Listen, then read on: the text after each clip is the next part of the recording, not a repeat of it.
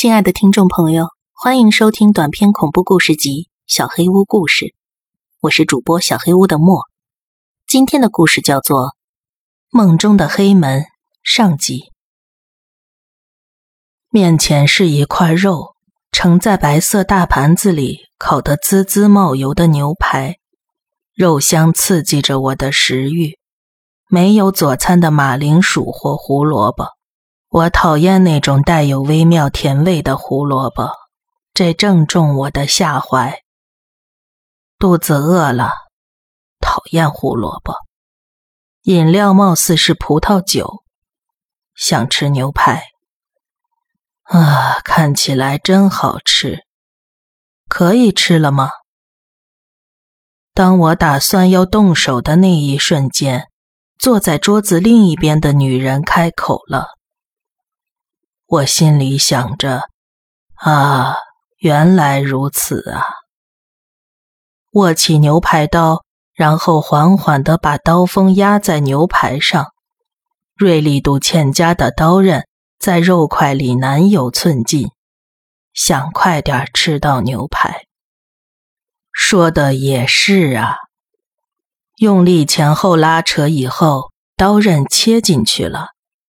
切断肉块的触感，切实的传到了手上。一觉醒来，我发现自己在车站的月台上。二十岁出头的时候，我曾经在特殊行业里工作过。由于这种职业的特殊性，我的正常上班时间大多数都是晚上。开始工作没多久，我就完全变成了一个夜猫子。再过一小段时间，就会听到小区里每天早上一定会广播的那种恼人的旋律。我该出门的时间也快要到了，脑袋昏昏沉沉的回了几封短信，又发了几封新的短信，冲了澡，换上战服，前往工作的地点。在梦里，一直都是这样，很恐怖吧？这位客人叫做小萌，是个生面孔。他的五官轮廓棱角分明，完全没有办法跟“萌”这个名字扯上一点边。但这绝对不表示他的外观不漂亮，不如说，单就脸而言，一般的女性绝对无法与他相提并论。修长的双眼，肌肤的质感，身段发丝的光泽，青春艳丽的气息，无论从哪一个角度来看，她的美貌都超乎了漂亮女性的范畴。她超越了女性的格局，不知道是不是因为这种自我意识的影响，她给我的感觉非常的接近男性所想象的完美女性的形象，举手投足、言谈话语，还有引诱挑逗的手法。那是因为你先入为主的觉得那很恐怖，所以才会害怕。可是，在梦里就只能一直往前不停的走下去，太可怕了。他的双手在面前紧紧交握，对我诉说他最近时常会做的噩梦，自己亲身体验的噩梦，感觉起来就是恐怖到无以复加。但一旦讲给别人听，往往没办法获得共鸣。我觉得这主要是因为做梦的机制本身所造成的。梦境就是日常生活中的一种幻觉，如果做梦的时候脑神经感受到恐惧的错觉，梦境就会很恐怖。所谓的睡眠状态，其实就是视觉、听觉、嗅觉、触觉等等所有的感官与意识的联系都处在一种暧昧的情况之下的状态。虽然不能说这些感官在梦中与意识完全没有联系，但可以说睡眠时几乎不会感受到这些知觉。也就是说，梦境完全是属于大脑内部的世界。大脑在几乎完全与世隔绝的状态下感受到的幻觉。那就是梦，即使情感直接流入脑中，为梦境里的现象附加事后感受到的影响，也没什么好奇怪的。为什么就是没有办法传达这种恐怖的感受呢？所谓的梦本来就是这样啊！我有一个朋友，他也是这样。我对他说起替我介绍这份工作的学长所梦见的梦境，那是一个颇为超自然的梦。他独自一人在巨大的豆芽菜田里伫立着，我不知道现实世界里是不是真的有豆芽菜田这种东西存在，但是他对我叙述这个梦的时候，就是一副自以为这个梦境非常恐怖的态度。那些豆芽全部都生长得异常猛烈，很恐怖吧？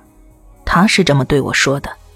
学长似乎对我的反应不是很满意，坚持想让我说出“恐怖”这两个字。虽然我觉得梦很诡异，但并不恐怖，也没听说过他的童年时代有经历过什么跟豆芽有关的心灵创伤。应该是大脑里负责感受恐惧的部分对他的意识发出了这样的指令吧？什么呀，一点都不恐怖嘛！你看吧，即使自己觉得很恐怖。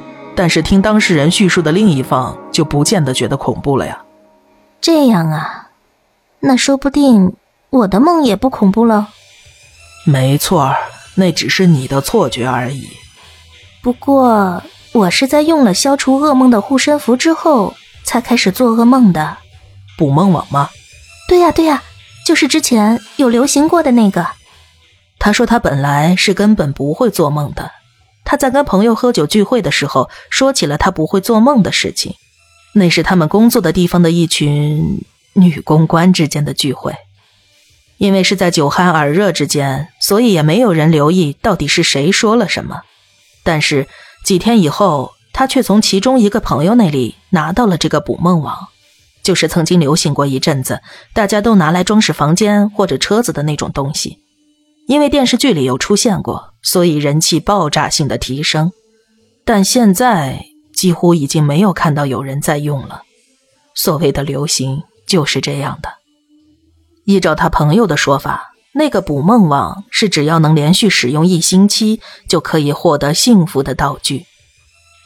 既然你都不会做梦，那就拿去试试看嘛。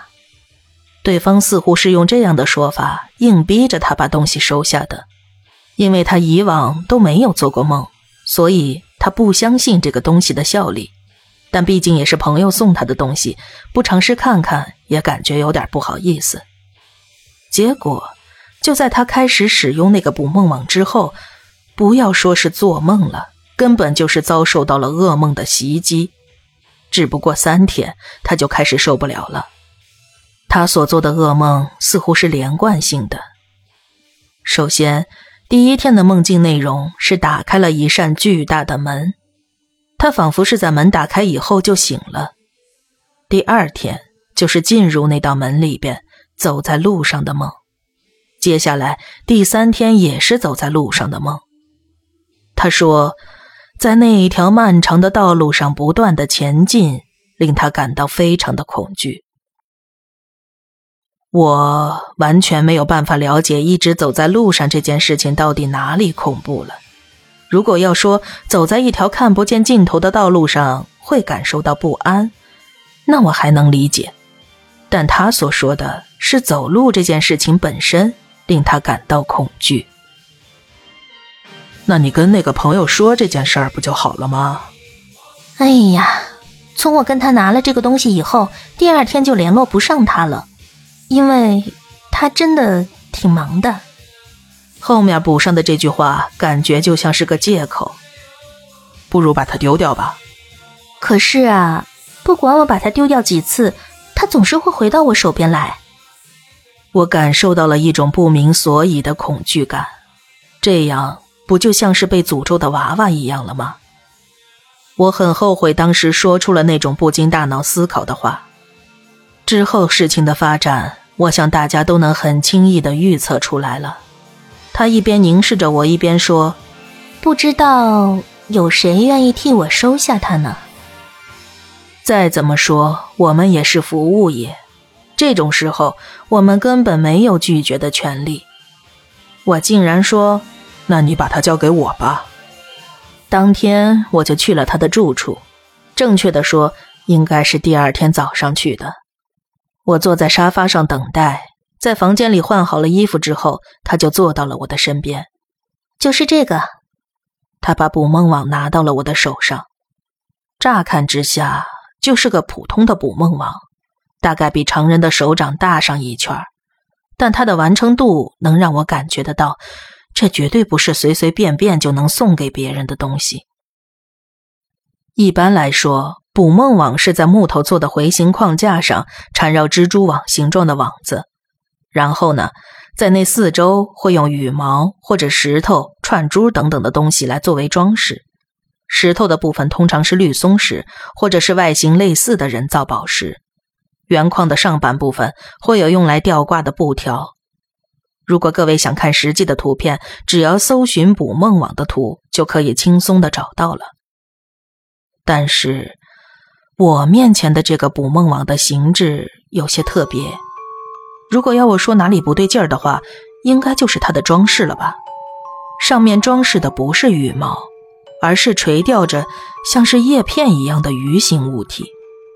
我之所以说像叶片一样，是因为那些物体从中间的支柱大量的延伸出来。用来装饰的石头，则是一种泛着紫色的半透明石块。圆形的矿体不是木质的，而是用类似编织的方式，把某种有棱有角的白色物体组成了一个圆圈，就像是小女孩会做的那种。用花草编织的王冠一样，而且也没有用来吊它的布条。还有特别值得一提的，就是它的网子是黑色的。虽然我对捕梦网并不是特别熟悉，但大体上应该都是用白色的细线或者布条编织的。但是那张网却是用有如蚕丝一般的非常精致的细线编织起来的。简单的说，就是看起来很贵。不论是把这个东西让给小萌的那个朋友，或是现在想要把它让给我的小萌，难道他们不觉得这样很可惜吗？我得跟你说明一下呢。小萌开始对我发表说明。我朋友跟我说，这些注意事项是一定得遵守的。首先呢，这个东西不是吊起来用的，而是要放到枕头底下去。我听他这样说的时候，也很担心会不会压坏了，但是它好像还挺坚固的，你可以放心。还有呢，必须要遵守的禁忌就是绝对不可以让它晒到太阳或者月亮的光线。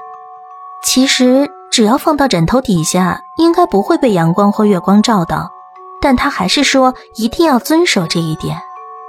然后就是从你开始做梦以后。要坚持一个星期。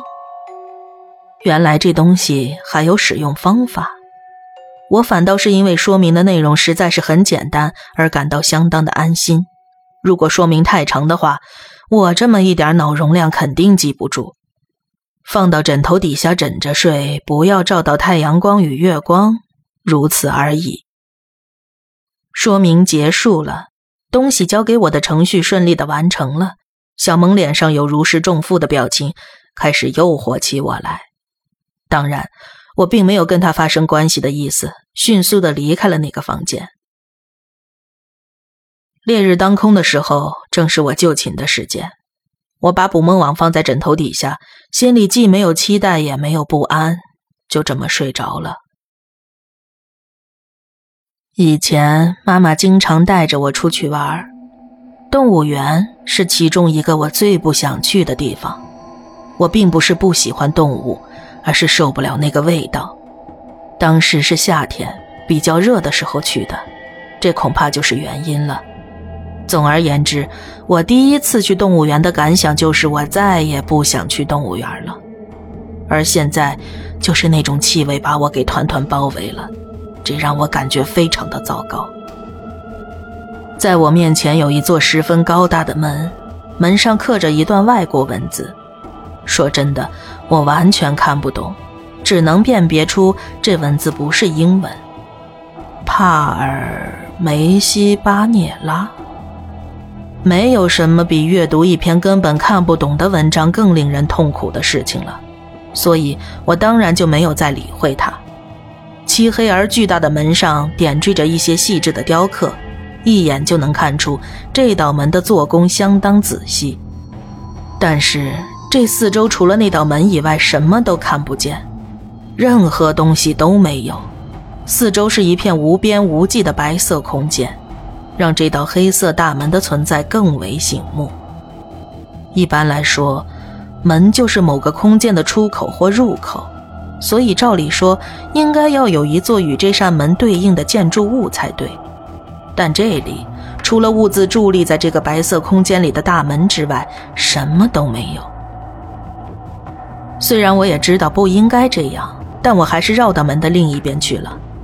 看来这道门没有里外之分，门的另一边也刻着那篇文章，另一边的景观跟我看到的根本是一模一样。所以要怎么打开这扇门呢？我用足的力气推动门板，想试着打开它。结果令人感到意外，那道门并不像外观看起来那么沉重，在一阵非常轻微的声响之中，它被我顺利的推开了。闹钟响了，我抓住手机按下了停止键。刚才梦中的景象，肯定就是小萌所说的那个噩梦了。我在梦中完全没有察觉到那是个梦，那种超现实的感觉，其实就是我当时在做梦的证据。醒来之后，我立刻发了短信给小萌，告诉他刚才的梦境内容，还有我的感想。接下来就是走路的梦了吗？我一边回想着梦的内容，一边开始准备前往工作的地点。那天我正打算睡觉的时候。替我介绍这份工作的学长找我一起吃饭。学长开口说要找吃饭，就表示这件事情已经说定了，而我的选择就只剩下了好或者很好而已。我们喝了个通宵，而且我还很不幸的把钱包给弄丢了。第二天，我就只能拖着一整夜都没有休息的身体，有如苦行锻炼一样的直接去上班了。其实，一旦习惯之后，也不会觉得有什么问题，就只是真的特别的困。本集小黑屋故事就到这里了。如果你做噩梦的话，没有关系，我会来把它吃掉的。我是主播小黑屋的墨，那我们梦里再见了。